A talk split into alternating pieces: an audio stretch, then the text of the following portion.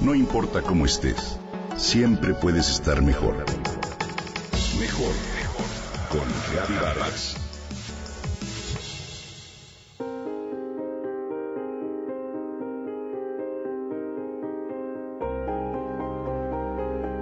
Los árboles del bosque de hayas comienzan a cambiar de tono.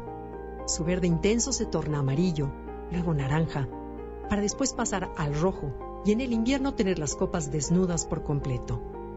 Todo esto es parte de la absoluta impermanencia de la vida. La majestuosidad del lugar que apreciábamos en compañía de un grupo de amigos a lo largo de la travesía a caballo por ese bosque nos llevaba al silencio y a la reflexión. La naturaleza es una gran maestra. Ante el hecho incontrolable de la caída de las hojas, los árboles no inclinan sus ramas para recogerlas. No reclaman, aceptan lo que los seres humanos con frecuencia resistimos porque buscamos la seguridad, lo predecible y todo aquello que nos garantice certeza. Pero nuestras expectativas de manera inevitable nos llevan al sufrimiento. Deseamos que los niños se queden en la etapa graciosa, que nuestra salud esté intacta, que el espejo no muestre una nueva arruga o que nuestros seres amados permanezcan con nosotros para siempre. Pensamos que si hacemos o no hacemos tal o cual cosa podremos controlar la vida, mientras la vida se ríe de nosotros.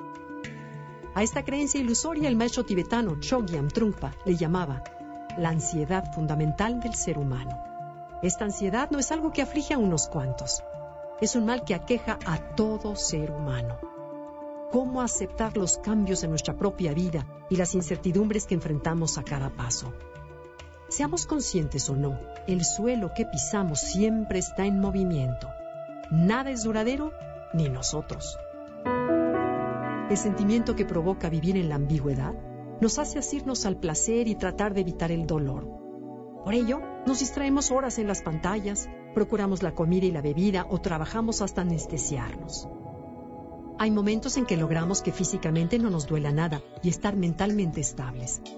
Pero en un tronar de dedos aparece un achaque o la angustia mental. La filosofía budista nos enseña que no es la impermanencia en sí, ni saber que somos mortales lo que nos causa sufrimiento. Nuestra incomodidad surge al resistir la incertidumbre de nuestra situación, intentar poner todo nuestro esfuerzo en ordenar el terreno bajo nuestros pies. La resistencia al cambio se llama sufrimiento, comenta Pema Chodron en su libro Living Beautifully.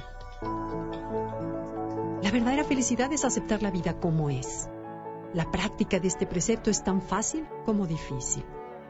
Implica controlar el control, soltar el apego a querer que las cosas y las personas sean de determinada manera, renunciar a la sensación que proporcionan el yo quiero, yo soy, yo necesito, a mí me gusta, o bien yo no quiero, yo no deseo, yo no necesito, a mí no me gusta. Esas posturas nos enganchan inexorablemente al sufrimiento. Se requiere hacer lo mismo que con un dolor físico, aceptarlo con conciencia e inhalar y exhalar desde ese punto doloroso hasta que la sensación pase. Si lo has hecho, sabrás que es un método bastante milagroso.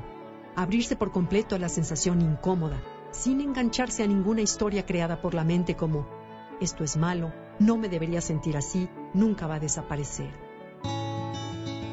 Cuando, aunque sea por un momento, experimentas el dolor sin juzgarlo como bueno o malo, tus ideas sobre él, incluso el dolor mismo, se disuelven. Abrazar la incertidumbre inherente a la vida, sin el impulso constante de controlar o verificar si lo hacemos bien o mal, nos permitirá relajarnos y encontrar la paz.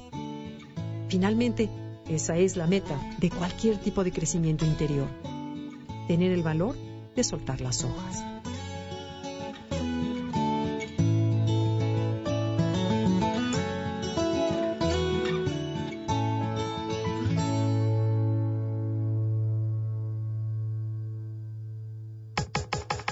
Comenta y comparte a través de Twitter.